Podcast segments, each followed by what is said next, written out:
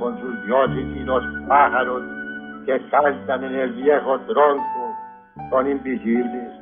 Bendice, Señor, al viejo tronco donde cantan los cucaracheros. La Corporación Otra Parte agradece su interés en esta grabación del archivo histórico Voces de Otra Parte. El presente audio fue remasterizado y publicado gracias al apoyo de la Caja de Compensación Familiar de Antioquia, Confama, y reproduce uno de los encuentros de nuestra actividad Literatura en otra parte.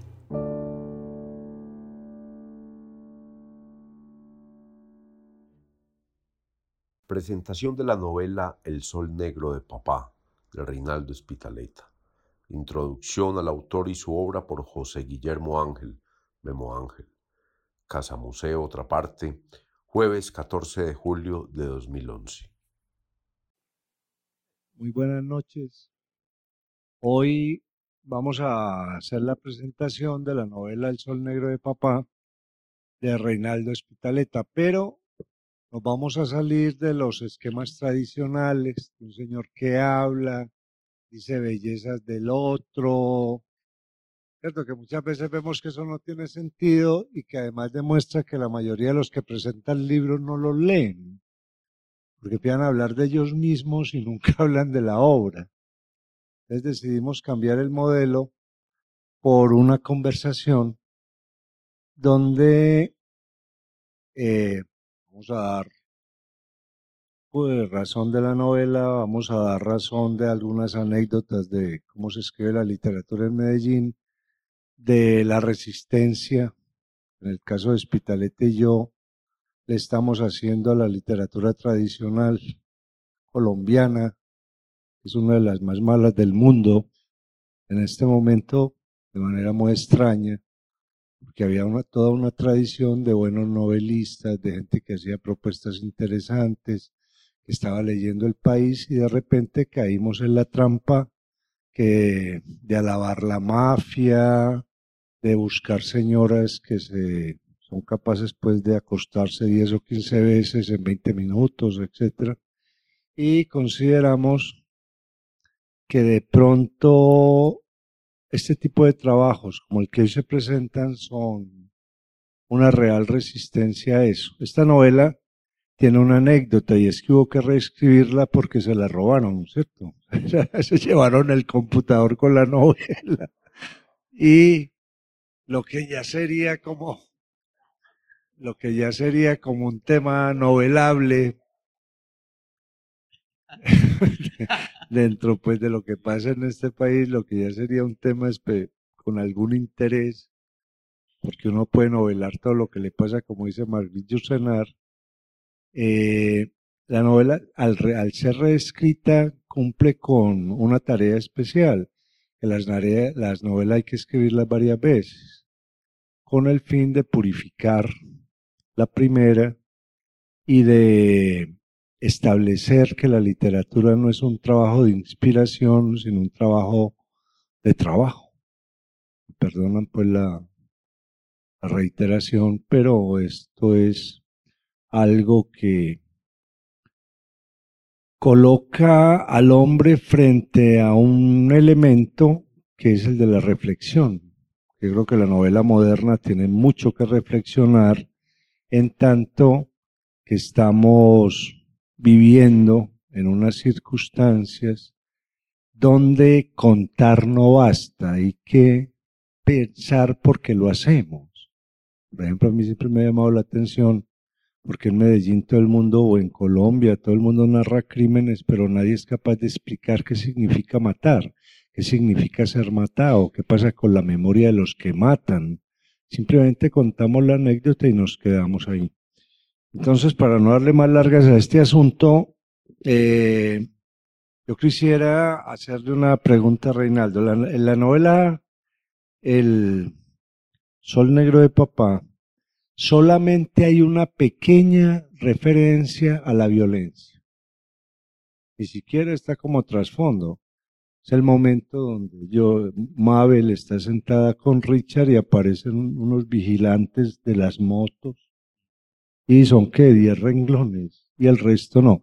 Eh, ¿Qué significa para un escritor poder evadir eso que tienta tanto que es el elemento violencia? Bueno, gracias por la asistencia.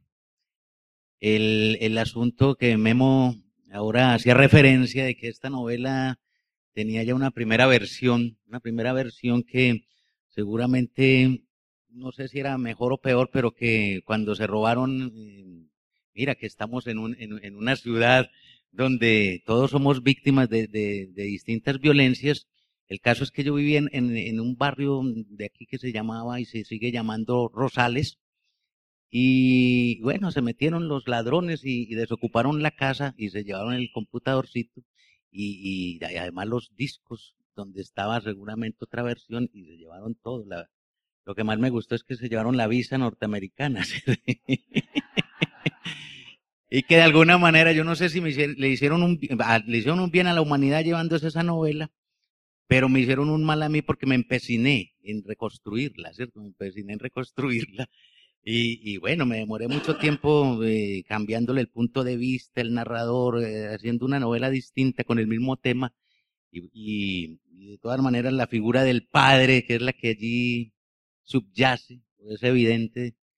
Eh, y entonces me puse a pensar cómo es la figura en la cultura antioqueña, sobre todo la figura del padre para un hombre y la figura del padre para una mujer.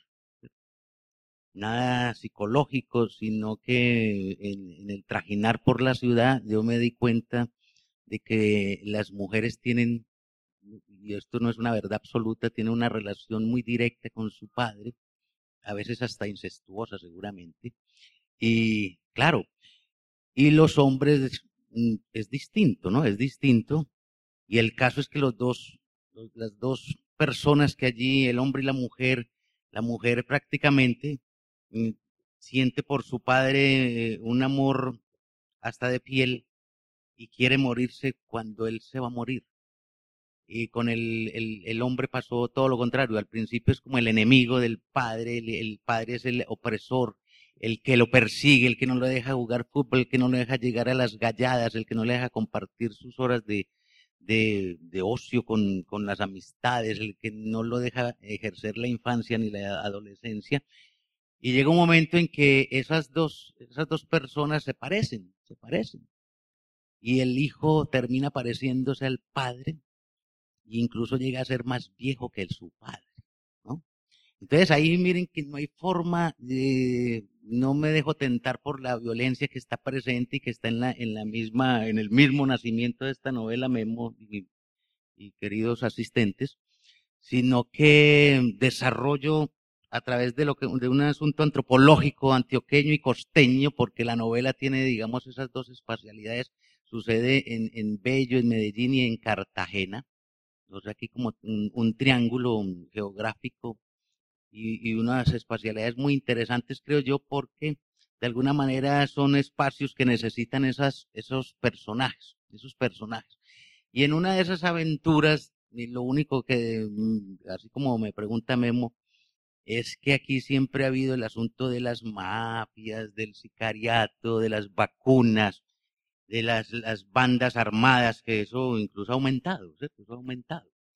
Y, y solamente eh, esos dos personajes, Mabel y Richard o Ricardo, van a tener un, encuentro eh, que salen de un café después de escuchar unos tangos eh, de un cantor que se llama Goyeneche, argentino, y, son como las 12 de la noche y llegan a una esquina, se sientan porque son dos amantes que disputan, disputan mucho con la palabra se sientan a discutir y en eso aparece la moto. Los muchachos de la moto que son realmente los, los vigilantes, los que cobran la vacuna, los que no dejan estar a ciertas horas al ciudadano en la calle y, y hay un, una especie de encontrón verbal y eso es todo lo de la violencia, digamos que el trasunto, es como un trasunto ahí muy lejano de la violencia y, del, y de los de esos asuntos de los pistoleros, sí, pero el resto la, la novela es otro cuento de la creo yo, de la condición humana y sobre todo esa conexión de lo que es una familia en Antioquia, donde hay un padre que es un, gitano, un padre que es un, caminante,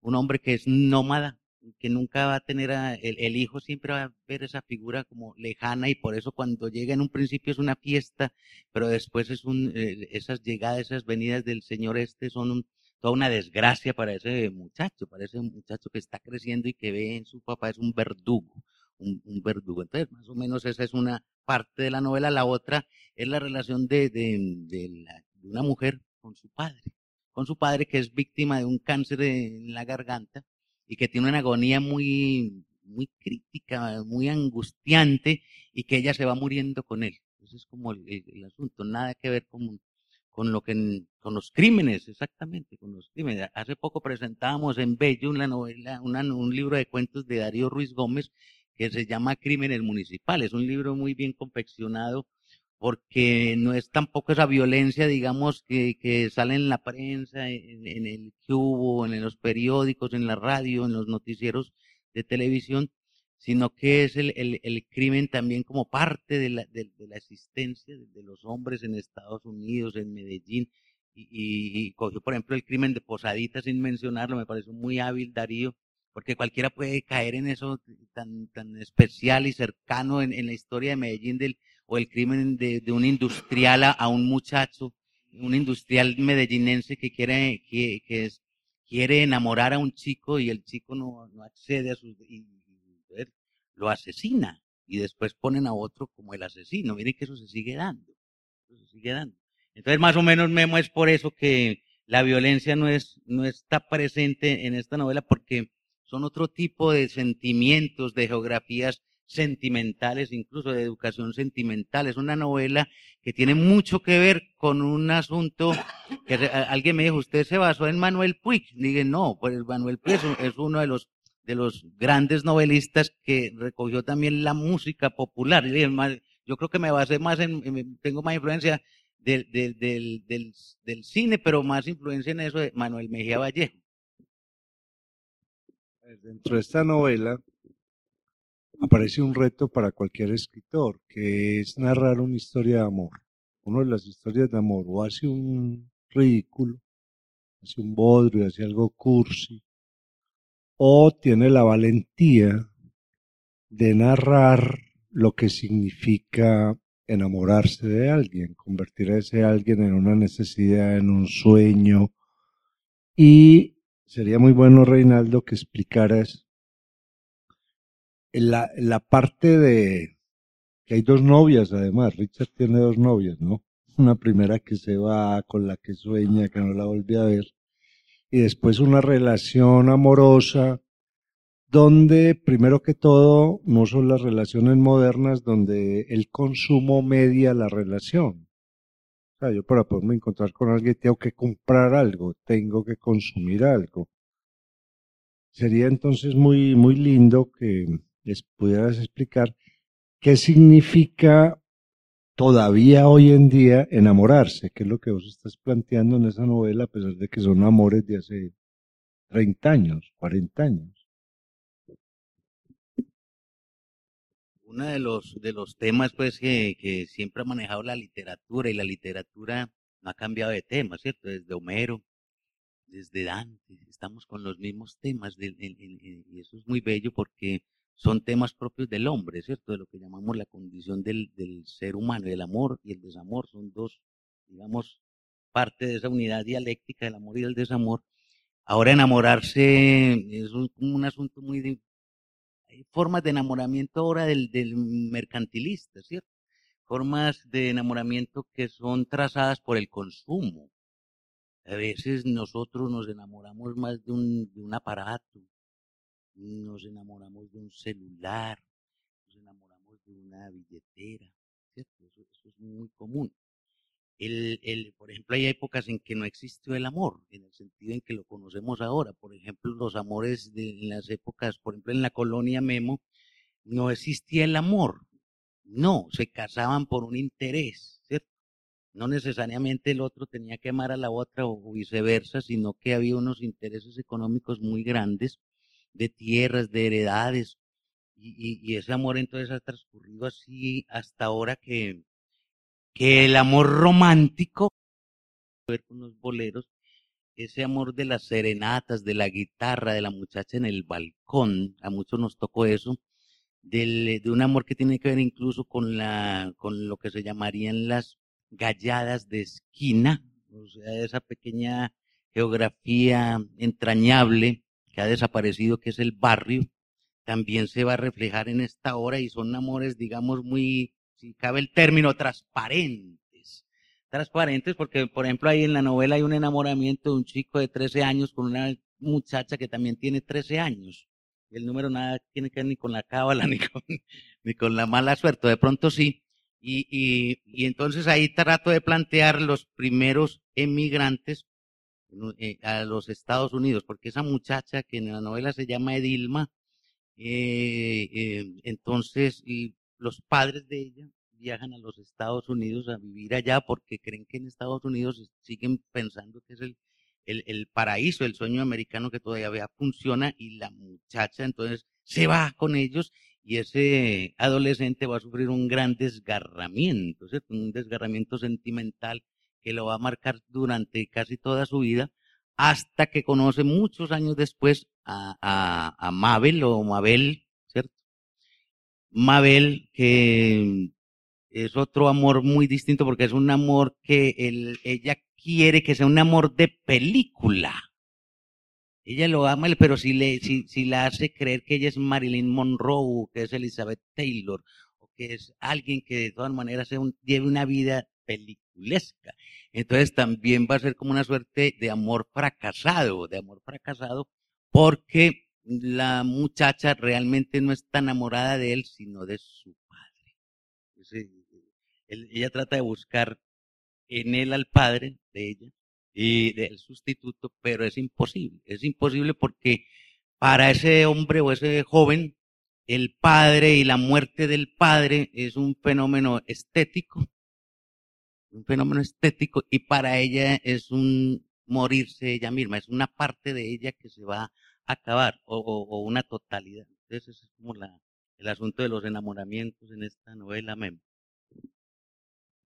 A ver, en la novela también hay un trasfondo muy lindo que hace parte pues de como de la mentalidad tuya con relación al trabajo y es el mundo obrero, el mundo obrero de las textileras, de fabricato, que aparece ahí de alguna manera y aparece con mucha dignidad. Sería muy bueno que nos comentaras algo de... Les decía que la, la novela tiene una buena parte espacial, digamos ahí la espacialidad literaria en, en, en, el, en Bello, al norte, y Bello, eh, todos lo sabemos, fue donde nació la industria en el Valle de Aburrá. La primera fábrica textilera se instaló allí en 1902, ¿cierto? Aunque los proyectos son de 1899 y ya eh, iba a ser parte del gran modelo empresarial antioqueño que va a ser, digamos, enrutado y pensado por la Escuela de Minas, la Escuela Nacional de Minas de Medellín, donde uno de los cerebros mayores era Alejandro López. Bueno, entonces Bello nace la industria textilera y Bello va a tener, digamos, esa, durante mucho tiempo la cultura del trabajo, ¿cierto? La cultura de los textiles, la cultura de no sé qué, los hilos perfectos. Y Fabricato, que es del 1923 su inauguración, eh, su principio, pues en 1923, va a marcar también como la vida de esa ciudad, esa pequeña ciudad va a ser una suerte de deidad, ¿cierto? Una deidad. Se adoraba a Fabricato como aquí adoraban a Rosellón, como en Itagüí a Coltejer, como en el barrio La Toma y en Medellín también a, Coltejer o a Coltaba, etcétera, etcétera. Son, son esas cosas que van surgiendo y que se van, y esas fábricas se van endiosando junto con sus patronos, ¿cierto? Jorge Chavarría, por ejemplo, en Fabricato va a ser una suerte de reyesuelo, ¿cierto? De señor muy importante eh, eh, Anita Gómez de Cárdenas en una tesis muy linda que hizo hace muchos años, eh, lo, que se basa en el, diario de, Jorge Chavarría, Los años locos, creo que se llama la tesis, los, los, los locos años 20, bueno, y, y, ahí hay muchas cosas. Bueno, lo que quería decir es que hay una, una adoración por la empresa, pero también ser obrero es un asunto muy digno. En ese momento, en, en Fabricato, supongo que en Envigado y en Medellín, pero en Fabricato esos trabajadores eran como una especie de oligarquía de overol realmente, porque tenían una suerte de, de digamos, de beneficios, entre comillas, eh, eh, que surgieron o surgían por el, por, también por esa figura del paternalismo capitalista, ¿cierto? Que son lo que, ellos van a implementar de una manera muy inteligente, pero también monstruosa, monstruosa porque al, al, al obrero le van a quitar todas las libertades. Solamente la libertad de ellos es desplazarse a la fábrica y la fábrica va a ser un sustituto, una sucursal de su casa, de su casa. Y el, y el, y el empresario, el patrono va a ser también la figura del padre. Ojo, que entonces, como la novela tiene que ver con la figura del padre y del patrono, incluso por allá de pronto, en una especie de, de metafísica, llamémoslo así, eh, el, el papá del protagonista nunca va a ser obrero por lo que les decía, es un, es un transhumante. Nunca eh, quiere estar en una fábrica. En una fábrica es para permanecer casi toda la vida. Y él dice, yo no quiero sufrir el síndrome del pensionado, que es otra cosa que va a, va a aparecer aquí en, en, las textiles. El síndrome del pensionado, eso es, eso es horroroso, pues.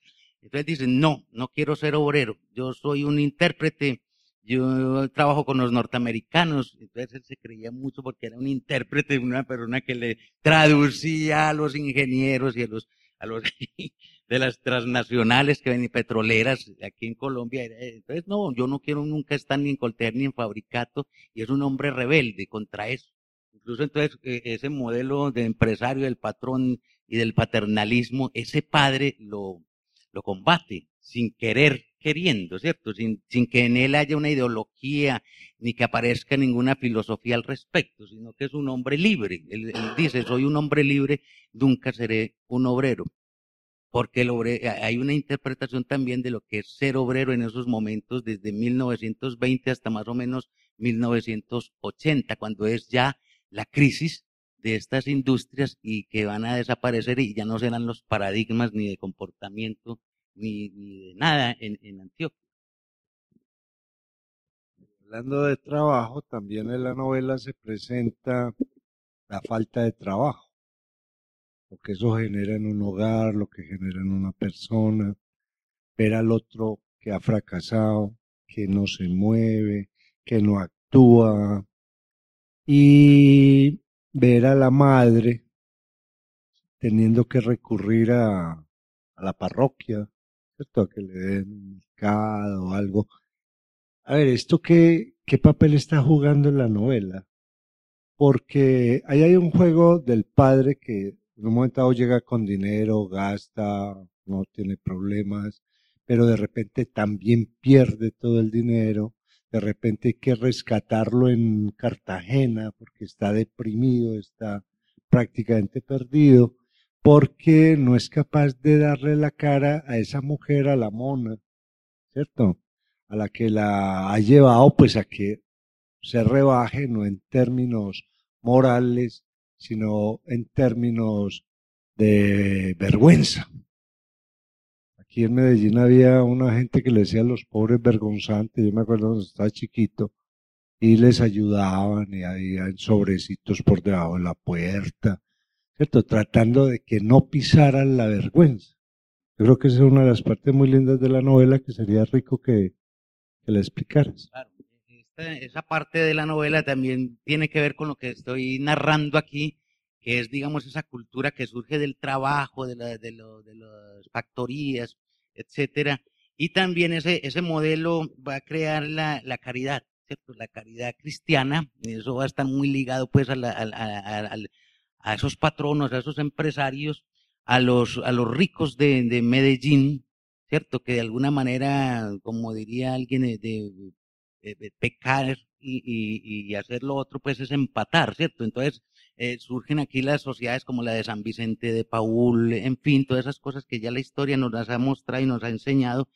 Y eh, el, digamos, esa cultura de los trabajadores nunca van a tener una vergüenza de no tener, porque el trabajador siempre va a tener en la empresa una proveeduría, ¿cierto? Una proveeduría y va a tener, por lo menos mercado nunca le va a faltar en, en estos tiempos. Pero los que están, digamos, al margen de las fábricas van a, o los comerciantes, el tendero, van a tener una vida distinta y habrá gente que siempre serán los los desgraciados que se queden sin empleo en un país donde eso ha sido más bien una constante. Y, digo, no es una novela ni social ni nada, pero que, pero que lo social de, y lo histórico está presente o subyace de alguna manera. Entonces esa señora, cuando su marido, que es un hombre que, que discurre por todo el país detrás de los, de los norteamericanos y en esas empresas que ya mencioné, eh, se queda sin trabajo, él es un, una suerte de sibarita, ¿cierto? Se gasta el dinero, en, es un gran bailarín, va donde las prostitutas, es amigo de las coperas de los bares de Medellín, y listo, y se, se acabó el dinero y la señora, mira el papel de la mujer también, es la que como no trabaja, es una ama de casa, lo que le queda es recurrir a la parroquia sucedió también en, en, en, estas, en esta sociedad, en estas ciudades, en Medellín, Bello y en Envigado, eso fue como más o menos normal. Eh, eh, a esa caridad que ya existe en el discurso y que es vergonzante y que le llevan cajitas de mercado eh, clandestinamente, ¿cierto? Clandestinamente, eso pasa, sin que esa señora pierda de ninguna forma la, la dignidad. Es otra cosa que, se ve ahí. La dignidad de esos personajes sigue, pese a las pobrezas o a la mucha plata que en un momento puedan tener, no se altera.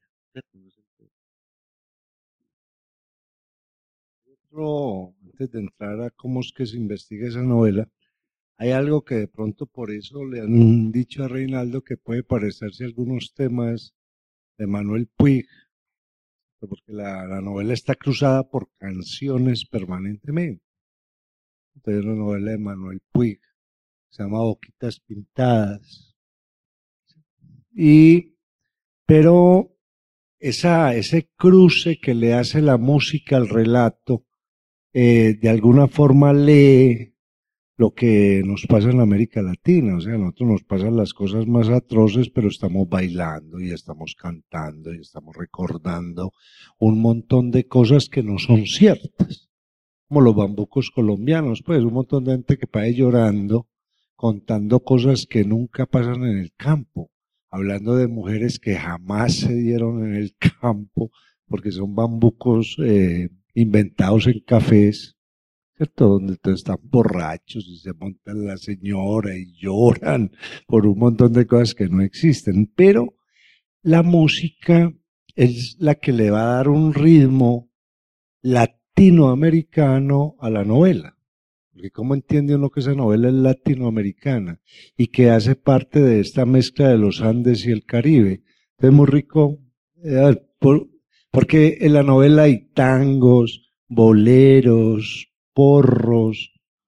O sea, hay como la, yo me acuerdo aquí antes de llegar a Sabaneta hace unos años, que existía un, un lugar que se llamaba El Basurero, un barcito, no sé si alguna vez fue una idea que era rico, porque uno iba y les servían un pocillo quebrado, le ponían el himno nacional, después un villancico, lo que hubiera, ¿cierto? Y eso le, le daba mucha característica, pero no dejaba de ser cómico, en tanto que la música que utiliza Reinaldo en la novela es una música que sí marca no solamente un estado emocional, sino una cultura permanente que hemos venido manejando de huirle a la tragedia a través del canto. Bueno, la, la, la literatura también debe, digo yo, tener eh, música. Esta novela tiene una banda sonora, una banda sonora que no es caprichosa y que es producto también de, unas vivencias y de, lo que es la cultura en, eh, antioqueña, porque en la cultura antioqueña es muy simpática.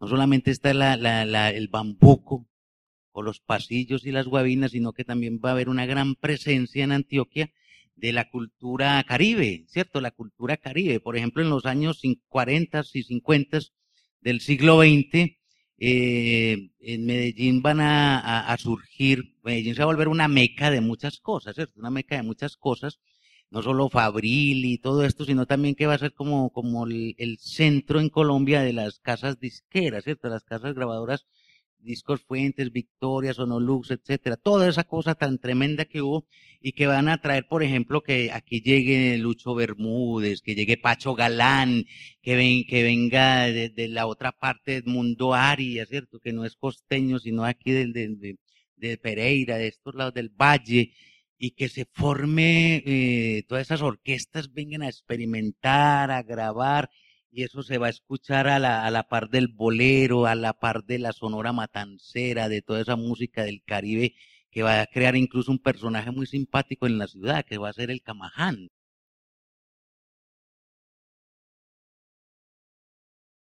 De, de hombre que, que se viste distinto, que va en contravía de lo, de lo, de lo establecido, de los comportamientos sociales, que se es capaz de ponerse una camisa de colorines y cuello largo y, diseñar, eh, por ejemplo, en Manrique hacían los zapatos golondrinos, ¿cierto? Los zapatos blanco y negro, los llamaban golondrinos, y ese era el camaján, el que bailaba la sonora, el que bailaba la, todo el Caribe, pero que también se, y que tenía un caminado así estrambótico como el que, el que, e, e, e, el, tumbao, como dice Rubén Blades.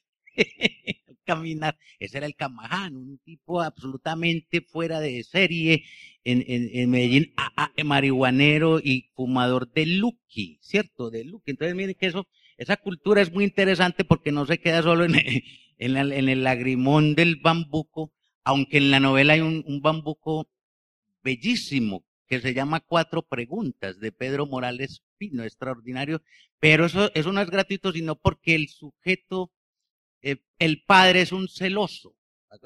Y, las cuatro preguntas es de un celoso. ¿Cierto? No sé si han escuchado esa hermosura, porque es una hermosura de, canción. Entonces, digamos, ahí esa banda sonora que se incluye es porque las canciones o las músicas hacen parte de lo que el personaje no alcanza a decir no alcanza a decir, no puedo, no tengo palabras, entonces tengo la música, no tengo palabras para describir el barrio, entonces tengo a Gardel, no tengo palabras para decirle una cosa de amor a esta niña, entonces le pongo un, bolero de, cualquiera, de Agustín Lara, de, Rafael Hernández, eh, no tengo esto, entonces, claro, entonces es una música mm, que no, no sobra, sino que es parte de cada personaje, de cada de cada situación, de cada situación ahí. E, entonces, eh, el sol negro de papá va a tener un cuento con el sol, ¿cierto? Pero también eh, se va a escuchar, porque en Bello, digamos ahí donde transcurre, porque se escucha O Sole Mío, ¿cierto? Que es una canción napolitana de fines del siglo XIX y que se convirtió prácticamente en el himno de Italia. Entonces ahí suena O Sole Mío, muy raro porque aquí no es una voz sole mío, pero el personaje, el, el padre, es un hombre que de alguna forma tiene vínculos con esa cultura de, del mío, y eso hace juego con el otro sol, con el sol negro, que es, no les voy a decir qué es porque entonces no van a leer la novela. entonces no se va a poder decir más sobre esto.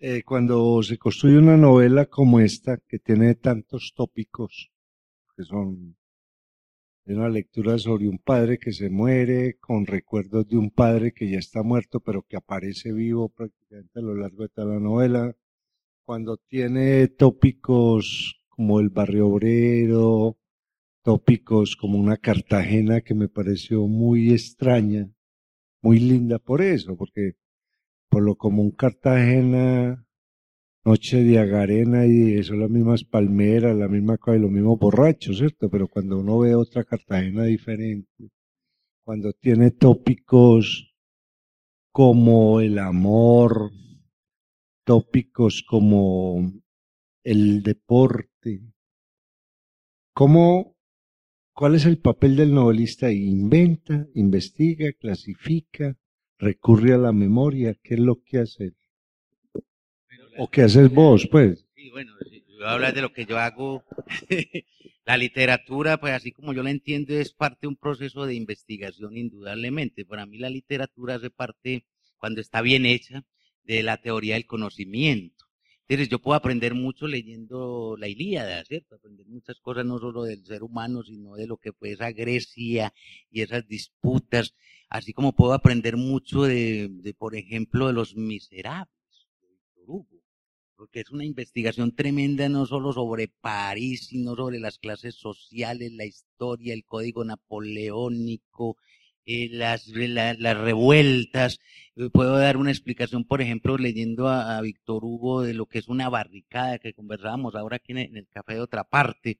Eh, es extraordinario. Entonces la literatura tiene que ser parte del conocimiento del ser humano, de la condición del hombre. Yo, yo aspiro que en esta hora, pues por lo menos, yo sé que hice una, una investigación desde hace mucho rato, yo vengo investigando el modelo empresarial antioqueño, ¿cierto? Una cosa que yo más o menos tengo investigada, cómo se montó eso, qué, cuál fue el papel de la Escuela de Minas. Alberto Mayor Mora, pues claro, es el, para mí es el sociólogo que mejor ha investigado este asunto, ¿cierto? Y incluso eh, eh, sacó unas cosas muy bonitas de, de, de, de Alejandro López, ¿cierto? Alejandro López, eh, cómo ese modelo empresarial introdujo el, el, el Taylorismo aquí, incluso cosas de, de, de, Ford, esos ensamblajes, pero también de Fayol. Es decir, yo, yo como nací en Bello y nací en este Valle de Aburrá, me, tengo la cultura de los obreros, ¿cierto? Aunque yo nunca he sido obrero, ni mis familiares fueron obreros, pero necesariamente me tuve que meter de dónde salieron estas fábricas quienes construyeron esto en, e, en, este valle tan aislado, donde ni siquiera, pues, eh, cuando empiezan estos tipos a pensar ese modelo, esto es, es una isla. Esta vaina no tiene por dónde salir ni por dónde llegar. No hay ni siquiera el tren ha llegado. Eso, ni algodón. Entonces, ¿qué es eso tan loco? ¿cierto? Esa cosa tan loca. Y yo digo que de ahí, de estas, de, de eso tienen que salir, salir muchas pinturas. Ya, ya el maestro Pedro Nel Gómez hizo unos murales maravillosos con base también en ese, en el trabajo, ¿cierto? En la energía. Entonces digo yo que aquí en Envigado, en, en Bello, en Itagüí, en, el, en todo este valle tiene que salir mucha parte de, de, la, de esa literatura que no tiene nada que ver ni con el sicario, ¿cierto? O que puede estar conectada ni con el mafioso, sino con otro tipo de, de, de paisajes, ¿cierto? De aconteceres. Entonces ahí, eh, claro, eso hay una investigación de, cómo se mueven esos personajes, de qué significa un telar, de cuáles son las, las palabras que ese telar aporta a esas telas, de cómo el mundo rural al principio y vienen esas máquinas desde Manchester o desde Inglaterra y eso transforma el lenguaje, eso también está ahí. Los tipos van a, van a ir incluyendo cositas que tienen que ver con esa cotidianidad del trabajo, ¿cierto? O del, o del no trabajo, porque también está el otro, los muchachos que no, los muchachos que ejercen un ocio eh, formidable.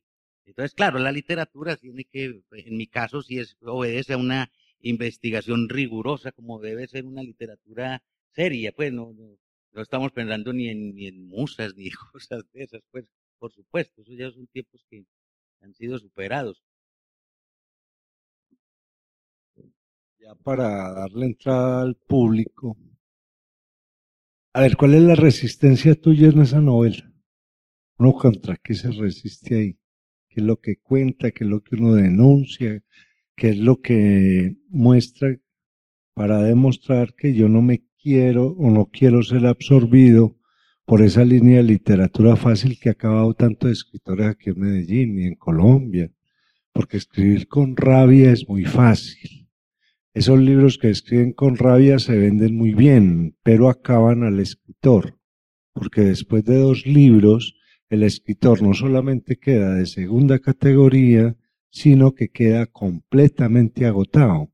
Y ya, si quiere volver a sobresalir, le queda muy difícil porque fue marcado por un trabajo donde no hubo literatura, donde hubo simplemente un exorcismo, un miedo, o un montón de, de ganas de vender, pero no quedó obra en ninguna clase. Digamos, eh, yo creo que todo escritor siempre parte como de una, de un interrogante, donde se, se formula una pregunta. Pero hemos hablado incluso con los muchachos alumnos, les digo, eh, ¿de dónde sale una novela como decir el, el, el, estas de Saramago, que, él se pregunta, ¿qué pasaría si en una ciudad, en un pueblo, gana el voto en blanco? Entonces él, hace toda una especulación y, escribe una novela. A algunos les gustará, a otros no, bueno, pero hay una resistencia, ¿cierto? Hay una forma de decir. La pregunta que yo me hice para escribir esta obra es, ¿qué es un hombre? ¿Qué es un hombre? Pregunta que me formulé, ¿qué es un hombre? ¿Qué significa ser un hombre? Y ser un hombre en, ya en determinados contextos históricos, socioeconómicos, políticos, ¿cómo, cómo se desenvuelve un hombre, ¿cierto? Un hombre que incluso me salió mucho después de leer hace tiempo a, y gracias también a Memo, a la Primo Levi, ¿cierto? Porque Primo Levi, que después de salir del campo de concentración, y, lo que hace es eso, que realmente es como que siempre se está preguntando qué es un ser humano, qué es un hombre. Y, yo me pregunté eso y no, no sé si resolví el interrogante porque yo creo que una novela lo que debe dejar es más que respuestas, preguntas. Entonces yo, si, si ustedes como lectores quedan con alguna pregunta, yo me sentiré muy feliz y satisfecho porque todavía no sé qué es un hombre. Bueno, ahora nos gustaría que el público interviniera debido a dos razones. Primero, que la gente dejó esa en cortestatarias de 1971. Sé que llevamos cuántos reyes. 71. Bueno, entonces desde el 40 años se nos olvidó conversar. Y este tipo de eventos son para conversar. ¿Cierto? No son eventos de marketing donde le voy a demostrar que ese jabón la va a volver más bonita y por lo no. Nosotros no vamos a convencer a nadie. Estos son demostraciones de civilización, donde la gente se reúne sin necesidad de matarse y sin necesidad de demostrarle que mi revólver es más largo que el tuyo, como decía el libro este del crítico de cine de Alberto Duque. Duque López, mi revólver es más largo que el tuyo, no, no se trata de eso. Y segundo, porque cuando se presentan este tipo de eventos, uno siempre tiene algo que preguntar y nunca pregunta. Yo no creo que haya preguntas bobas, hay respuestas bobas, muchas. Respuestas bobas por montones, pero preguntas bobas no hay. Yo me acuerdo una vez María del Pilar, la hija mía, la mayor, me dice, papá, ¿yo por qué camino? Y ¿por qué camino? Es ya. ¿Cierto? Entonces sería muy rico conversar un, al menos un momentico con ustedes sobre esto que se ha expuesto, porque eh, cuando se escribe literatura es para ser continuada por otros. Ese es el trabajo del escritor. El trabajo del escritor en ningún momento es establecer una verdad absoluta o convertirse en un ícono tremendo, ya inamovible, no es para continuar única y exclusivamente. Entonces, bienvenidos a la conversación, no al conversatorio, porque el conversatorio es un mueble para conversar, así como el reclinatorio, ¿cierto? Claro. O para ponérselo en algún lugar como el supositorio, pero pero no hay realmente. Es una palabra mal construida. Sí, sí, claro, son palabras mal construidas, porque todo lo que es eh, en Orio es o un objeto o un lugar, no una acción. Conversar es una acción, es un verbo.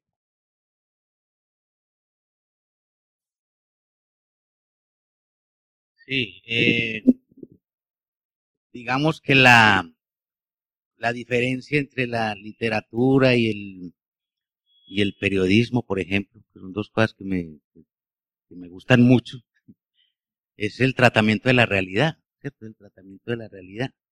Y por supuesto una novela, pues, eh, tiene que partir de, de, de, asuntos que son reales, que han sucedido o que pueden suceder, de el examen también de los comportamientos en lo real, de lo que es una ciudad, una calle, ¿cierto? Que son cosas que son materiales, y que eh, dándoles un tratamiento literario eh, resultan muy distintas, muy distintas, ¿cierto? Puede que uno a veces se sorprenda de que yo me basé en un, en, por decir, en, en, el barrio Manchester, un barrio que se llama así Manchester, y que resulte ahí que haga una casa que no existe realmente, una casa, una casa que pudo haber sido un, gran prostíbulo o una gran posada, porque, porque así fue, o, un sitio donde llegaban a dormir los ingenieros del ferrocarril, o un, lugar donde llegaban los, los campesinos atraídos por la, por la sirena, ¿cierto? Por los pitos de la, de la fábrica, que eran como las sirenas también de, de, Ulises.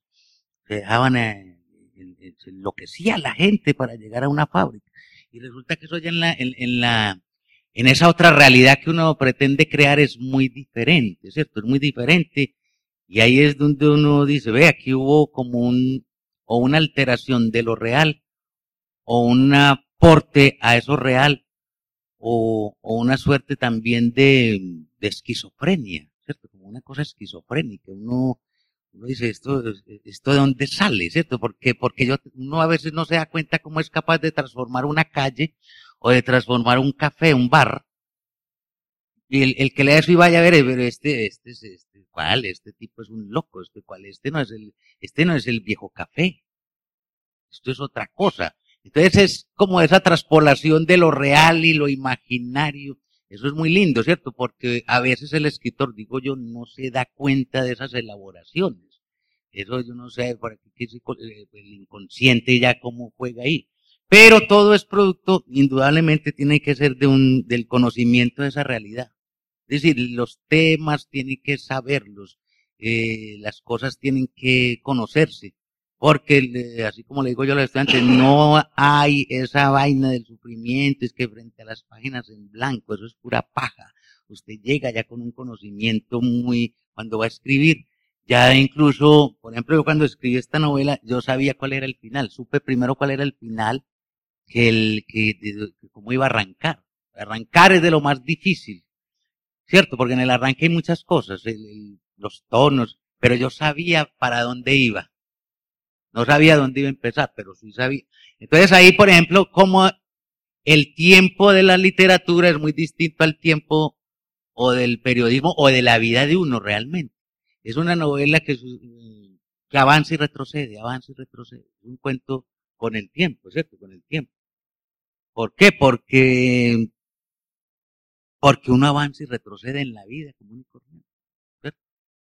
Uno, hoy está aquí, mañana eh, vamos para otro lado. Entonces me basé mucho en, en, ese asunto de la teoría de los nómades. Pues el nómade no se acabó nunca. Eh, ahora estamos llenos de nómades o de nómadas. Eh, entonces todos esos obreros que llegaban, los nuevos nómadas, llegaban de por allá de Cisneros, de Yarumal, de San Jerónimo, eran los nuevos nómadas. Y, y, dejaban de ser nómadas en la fábrica, pero entonces otros llegaban y, por ejemplo, todos los que dejaron de ser obreros se fueron y, y murieron de infarto. Es muy triste, porque yo en, el, en ese parque veía siempre los pensionados que lloraban porque ya no podían ser obreros. Eso es muy triste, que un hombre llegue a un estado de alienación tan terrible eh, aquí, eso es muy antioqueño, porque yo veo que en Europa eso no pasa, la gente aspira a pensionarse para, viajar, para irse a escribir o a ver cine, a bailar. Aquí no, aquí entonces yo vi todo eso y me, pare, me, me sigue conmoviendo. Y traté de, algo de eso, de, de, buscar en un personaje que se opusiera a eso, digamos, eso es una resistencia ahora que me preguntabas. No quiero ser un trabajador, porque eh, hacía la, la, la, conexión que trabajador de una fábrica era igual a ser un esclavo, era a perder la libertad. Entonces, eso, más o menos eso pasó ahí con ese, es un proceso que una veces no logra ni racionalizarlo, pues, ¿no? Pero si, si uno se pusiera a reflexionar eso, podría, como todos, sacar también conceptos acerca de teorías literarias, ¿cierto? Y cada una será válida o todas serán inválidas porque cada escritor eh, crea la suya propia, aunque las experiencias de otros, por supuesto, le, le sirven demasiado. A ver, en, en, No, sí, sí puede haber, puede que haya una relación más, más bien como, como lejana, porque eh, de todas maneras es una novela de generación, digamos que habla de ciertas generaciones que ya no son. ¿Por qué? Porque, mire, ya no hay obreros, ya esas fábricas desaparecieron, ahí están, claro, pero no es lo mismo. Ya, por ejemplo, estas ciudades no son basadas en la industria, sino en los servicios y en el turismo. La vocación cambió totalmente. Y esa vocación que cambia también lleva a que los nuevos, a los jóvenes sean distintos, ¿cierto? Sean distintos. Es una novela que, si bien narra, digamos, años 60, de pronto 70 y los 80, llega hasta, digamos, hasta los, hasta el 2000 a través, por ejemplo, de qué, de, la música, pero no de cualquier música, sino, por ejemplo, yo me sirvo de, de, de Buenavista Social Club. Cuando llega esa, esa, esa película, pues esa cosa de, Ray Cooder aquí a, a Medellín, entonces, esos dos personajes van al Colombo americano, que no se nombra, pero el Colombo me acuerdo que fue el primero que puso eso en evidencia aquí y eso había filas y la gente maravillada con, con, con, la, con el documental. Y entonces ahí está, ¿cierto? Aparece por, aparece por qué? ¿Por qué aparece el No es gratuito, sino porque Mabel es una muchacha que quería una vida de película y, y cuando va a ver ese, ese film, él dice, este, aquí está mi papá. Aquí está mi papá, este es donde cualquiera de esos, de esos grandes cantantes de ahí ese es mi padre, y qué bueno que mi padre estuviera aquí, que, no estuviera enfermo, porque aquí se disfrutaría de esas. Entonces, son cosas que uno va conectando, pero no aparecen los jóvenes de hoy, no, no aparecen, porque no tienen por qué aparecer, ¿cierto? No tienen por qué aparecer porque no, no hay espacio para ellos en ese tipo de desarrollo literario de esos personajes, de esos espacios. De esos espacios no, no hay jóvenes hay jóvenes de otro tiempo, incluso ahora que Memo habla de que la, última eh, contestación o la última rebeldía aquí fue en el 71, algo de eso del 71 eh, subyace también en la novela porque uno de esos personajes pues es un estudiante, claro, de los tiempos de estudiante, y, y, y, ese coro por allá lejano llega, esos coros, esos gritos, esas consignas de pronto llegan ahí. Entonces esos son otros, son otros jóvenes, digamos, que los otros están ahí, los jóvenes de hoy, pero por omisión, por una omisión deliberada, ¿cierto? Una omisión deliberada que no, porque no pueden estar. Esa gente no tiene ni hijos, ahí no es el cuento del, son sus padres, pero no sus hijos, no sus hijos. Los de esos protagonistas, digamos de Richard y Mabel, si hubieran tenido hijos, de pronto ahí sí era válido meter los jóvenes de hoy, meter otras músicas, pero para ellos no. Y no porque ellos estén anclados a un pasado ni sean nostálgicos, sino porque tienen un mundo distinto al de, al de las nuevas generaciones, ¿cierto? Nosotros, yo sé que no la reggaetón, por ejemplo. Es difícil que uno le ponga en eso, pero uno lo oye y, los pelados los ve y eso es encantador, pero uno ya no está como para meter. Entonces no era posible incluir eh, ni lo del mercado, ni el, ni lo del, ni, por ejemplo, cosas que, que son tan evidentes hoy como, como los centros comerciales. No está el centro comercial, porque no, no, no daba en, en ese desarrollo de la, de la obra, no daba. Dale, Jairo.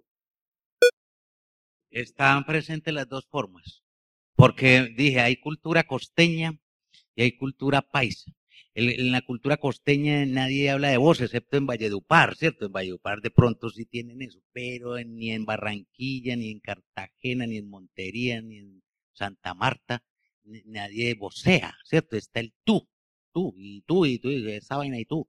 Y, y, ahí está, digamos, es que un escritor de alguna forma tiene que convertirse en un filólogo, ¿cierto? No es una sino una necesidad.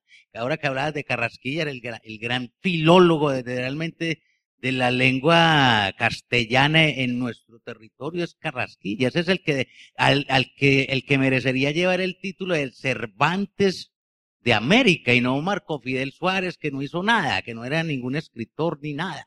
Un gramático ahí respetable, pero, pero no era un escritor. Carrasquilla sí, Carrasquilla incluso tiene más palabras que el Quijote. Digamos que el Quijote tenga 15 mil, 50 mil palabras tiene Carrasquilla. No sé quién las contó, pero cuéntenlas y verá. Entonces, en esta obra del Sol Negro de Papá, como es en lo paisa está el voz, los muchachos hablando del voz, los mayores hablando del voceo. Y, y hay un juego con eso. Eso ya se los dejo para que lo, de pronto lo, lo, lo pillen, ¿cierto?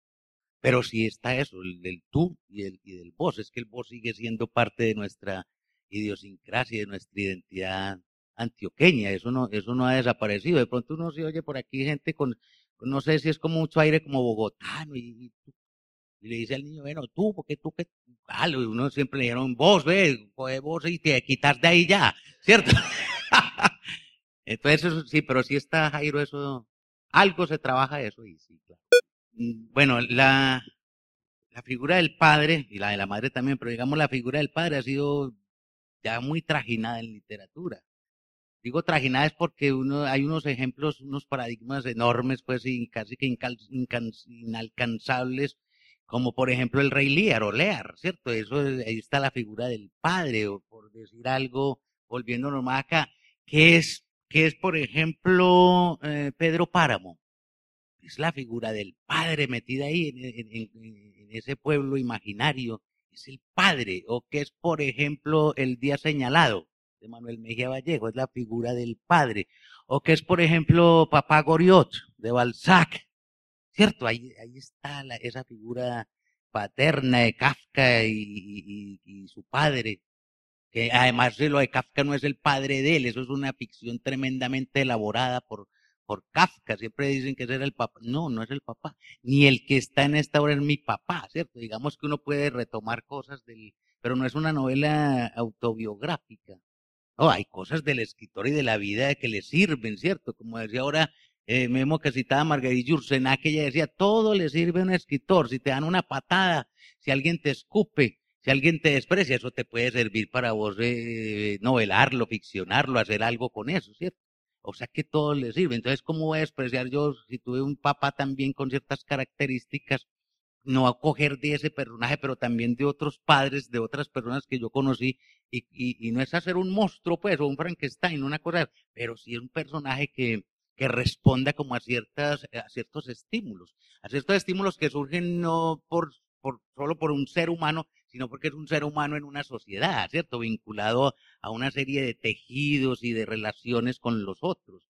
Entonces, claro, la figura del padre es muy importante porque, a ver, en Antioquia, ¿cómo es la figura del padre? En Antioquia yo creo que es el matriarcado. Para mí Antioquia es matriarcal. La figura de la mujer, de la abuela, de la mamá siempre está como presente en todo. El papá es el que lleva el mercado, el que trabaja. Eso ha sido pues como lo tradicional. La mamá es el centro de todo. Entonces, yo retomo más bien al ser, el padre es un ser marginal. Realmente es un ser marginal. Entonces ese marginal, eh, me gustó más el ser marginal que el otro que es más evidente y más común, que es la mamá, aunque ahí está la figura materna, pero no es tan importante en ninguno de los dos personajes como la figura de sus padres. Claro. Pero yo, lo que habla ahora, la realidad te sirve para muchas cosas. La realidad te sirve para muchas cosas porque vos no partís de cero. Y en esa realidad, pues yo conocí, he conocido, seguiré conociendo realmente padres que a lo mejor sirvan también para hacer otros, otro tipo de, trabajos, claro.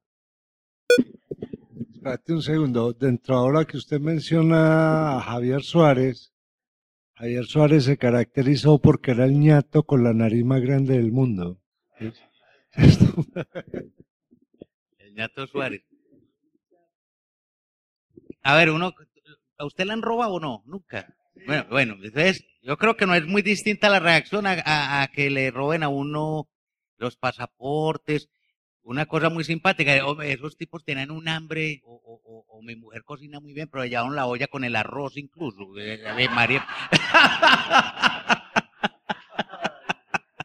Le llevaron la ollita arrocera llena de arroz. Bueno, no, uno en un, e, es el desconcierto, pero, pero es que yo me di cuenta de eso es cuando yo no veo el computador y de bueno, eh, se llevaba el computador. Pero es que yo tenía como un backup, pues llamémoslo así en esos términos, una cajita muy bonita con esos disquitos. ¿Acuerdan de los disquitos pequeños en que uno grababa? Y entonces en esa cajita que estaba junto al computador tenía el disco con la, digamos, con el respaldo de la novela. Yo dije, no, ahí está, cuando voy a buscar eso, ni riesgo, se llevaron la cosa por la cajita porque era como muy simpática. Hombre, se llevan una del arroz, ahora les gustó también la cajita, y claro, y el hombre, pero ¿cómo así? ¿Ahora qué voy a hacer? ¿Cierto? Porque yo tenía las notas a mano, pues notas, eh, entonces una, un aprendizaje. Pero me dio mucho porque dije, voy a seguir escribiendo a mano, en cuaderno, ¿cierto? En cuaderno, no vuelvo a hacer nada directamente en el computador, ¿cierto? Un virus, no sé, bueno, entonces ya me puse a escribir eso a mano, a mano. En, en, en, entonces miren que sí me sirvió en ese sentido y también en el otro porque eh, una reescritura es otra cosa, es otra cosa. Mire que estaba en tercera persona el narrador y la cambié a primera y creo que para mí ganó. Para mí, pues, no sé si para, para algún lector, pero un lector nunca va a saber que hubo otras versiones de la novela, sino esa es la que le llegó al lector en, primera persona. Es un narrador eh, así. Y cambié muchas cosas. Cambié el padre, hice otro padre, muy distinto. Ese padre, por ejemplo, me puse a, investigar formas de ciertas enfermedades y descubrí que había un cáncer de piel muy especial. Yo conocí un señor que le dio ese cáncer de piel que es escasísimo, que se llama las células de Merkel. Si alguno médico aquí me corrige, pero se llama células de Merkel. Y, ese, y, eso, mire, logré poner que ese personaje tuviera esa enfermedad. En la otra no estaba, en la otra versión. Una que la que siquiera se robaron la primera versión, ¿cierto? Porque, por esto lo digo, no, eh, porque usted se va enamorando de esas versiones, ¿cierto? Usted las va teniendo ahí y de pronto no ve, no le ve de inmediato todos los defectos que tiene, ¿cierto? No digo que la otra no tenga defectos, pero la primera tenía muchos defectos, yo supe eso después, entonces dije, siempre las obras hay que someter a la reescritura, a reescritura, siempre hay que someterlas a un examen distinto, hay que dejarlas de pronto reposar, dejarlas un tiempo cuando ya están escritas y volver sobre ellas al tiempo para mirar todos los vacíos, los huecos, los errores, la, falta de caracterización de un personaje, o este personaje puede sobrar, o no tiene suficiente fuerza, o, aquí esta, esta descripción no debe ir, ¿por qué no incluir diálogos o, incluirlos en esta parte? Todo eso hay que pensarlo, es un trabajo muy interesante. Entonces, yo sí creo que aprendí de, que se robaran esa primera versión porque yo creo que todo escritor debe hacer varias versiones, varias versiones a no ser que sea un, genio que le salga eso de una, pero yo sé que todos volvemos a reescribir, a quitar un capítulo, a agregarlo, a aumentar. Chekhov, siempre un consejo que daba Chekhov es que eh, lo importante es podar, el, el maestro de, de, la poda, ¿cierto? Eso es cierto, es verdad, hay que podar. Pero también en ciertos casos ya no es la poda o la poda que fertiliza, ¿cierto? Entonces hay que también agregar porque quedan faltantes, así como hay sobrantes, quedan faltantes. Uno siempre, y por eso es que hay que publicar esas cosas, porque si no sé que uno eh, reescribiéndola, tú no, lancemos esta pendejada ya a ver, ¿cierto? Porque ya pues, pongámonos a hacer otras vainas, porque si no se va a quedar toda la vida eh, eh, corrigiendo, corrigiendo. Entonces uno, en un momento en que dice, ya, ya esto, no quiero más, no quiero saber más nada de esto. Entonces, si, si aprende uno en la, en la, en lo que es el punto de vista. Eso es, eso es un análisis que uno dice, ves, ¿de dónde está mirando el, narrador? Porque en la otra, la, otra sonaban cosas falsas? Porque ese narrador eh, eh, veía más cosas, ¿cierto? Y me dices, voy a cerrar más esto para que la novela tenga, porque ¿qué quería yo? Darle un, cierto tono de intimidad. Incluso el, lector que se asoma a veces dice, uy, me estoy como violando como violar una correspondencia. Dice eso, eh, que sí, que se meta ahí, porque hay una intimidad de esos personajes en, el cual aparece un lector que puede ser el boyerista, ¿cierto? El lector. Digamos, nuestra cultura antioqueña, pues eh, todos sabemos, somos muy religiosos, la cultura cristiana católica, y, y desde luego hay personajes que son, digamos, religiosos, pero no es lo principal. Por ejemplo, el, padre es un, ser que no le interesa a Dios. Nunca menciona a Dios para nada. Incluso en la hora de su muerte no rechaza al sacerdote, ¿cierto? Que le quieren poner. es un hombre tranquilo, ¿no? Ni, hace filosofía con su presunto ateísmo, ni hace propaganda con eso. Es un ser más bien, digamos, frente a esas situaciones, eh, eh, no le da mucha importancia, es un ser indiferente, pero hay otros, por ejemplo, los vecinos de él, unos vecinos que sí son, dicen, no, pero ¿cómo así? Usted, hay que traerle un confesor. Porque eso somos nosotros, eh, nosotros tenemos todo eso de la religiosidad.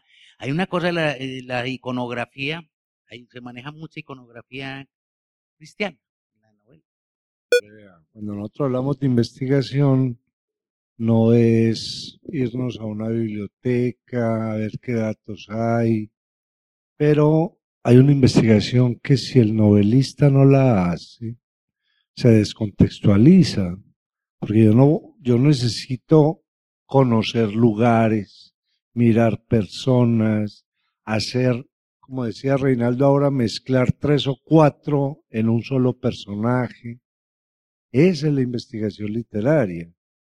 No es salir a meterme a averiguar qué pasó en tal día, no, yo me acuerdo más o menos. Pero el lugar, por ejemplo, las caracterizaciones, las formas de expresar una reflexión.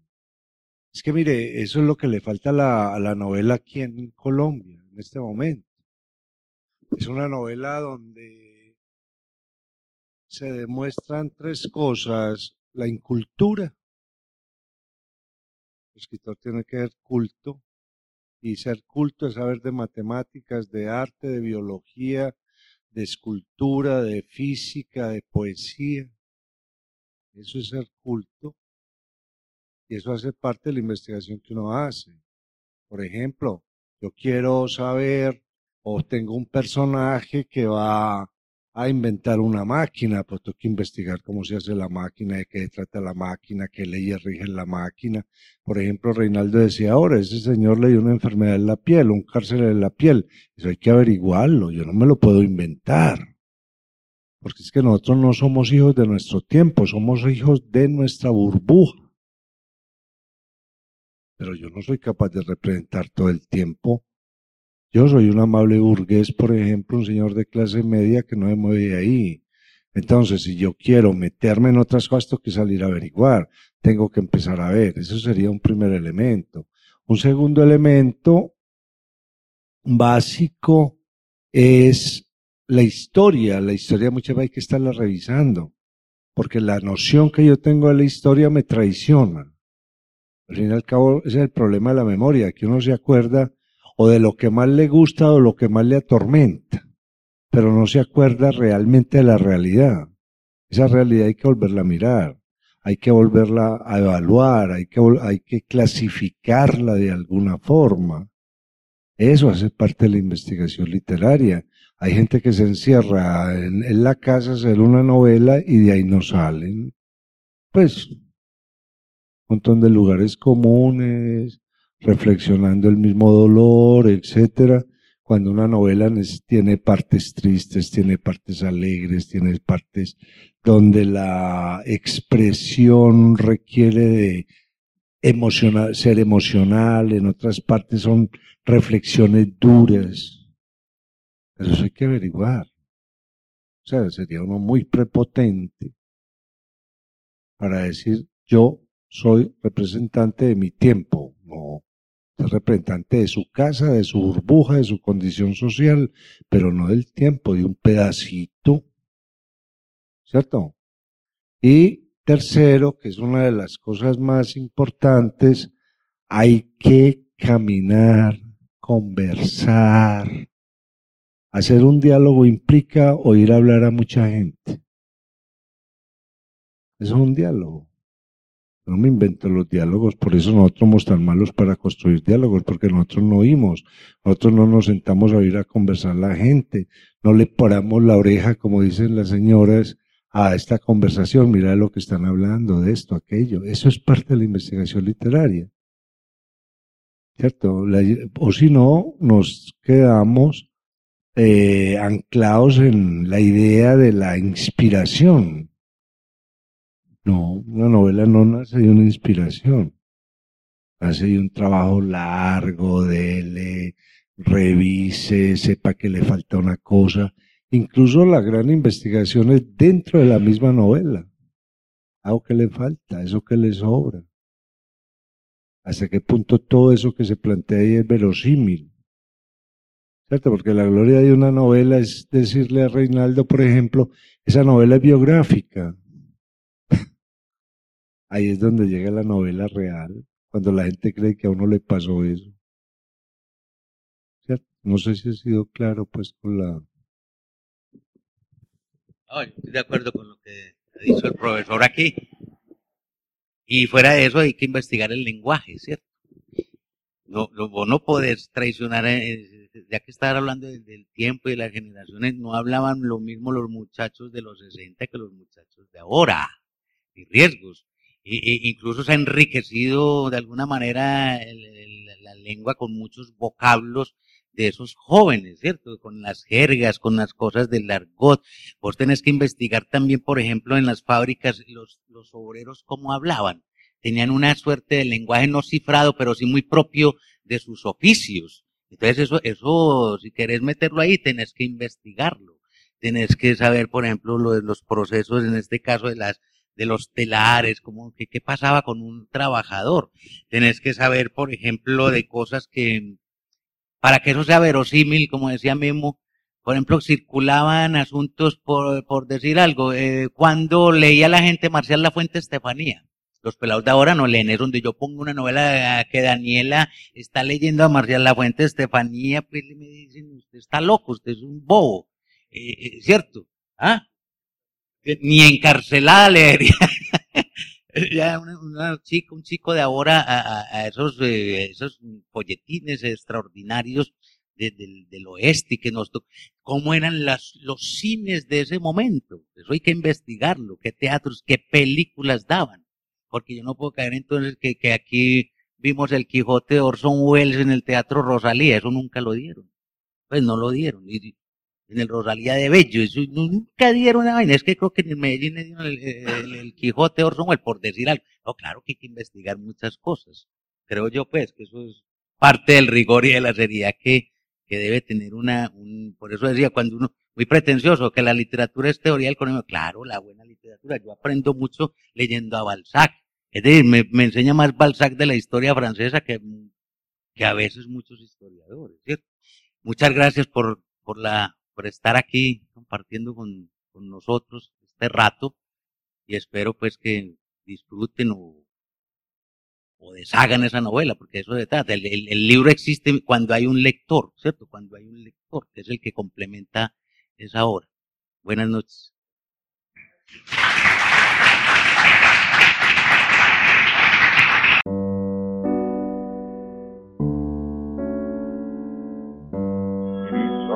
Con sus dioses y los pájaros que cantan en el viejo tronco son invisibles. Bendice, Señor, al viejo tronco donde cantan los cucaracheros. La Corporación Otra Parte agradece su interés en esta grabación del archivo histórico Voces de Otra Parte. El presente audio fue remasterizado y publicado gracias al apoyo de la Caja de Compensación Familiar de Antioquia con fama y reproduce uno de los encuentros de nuestra actividad Literatura en otra parte.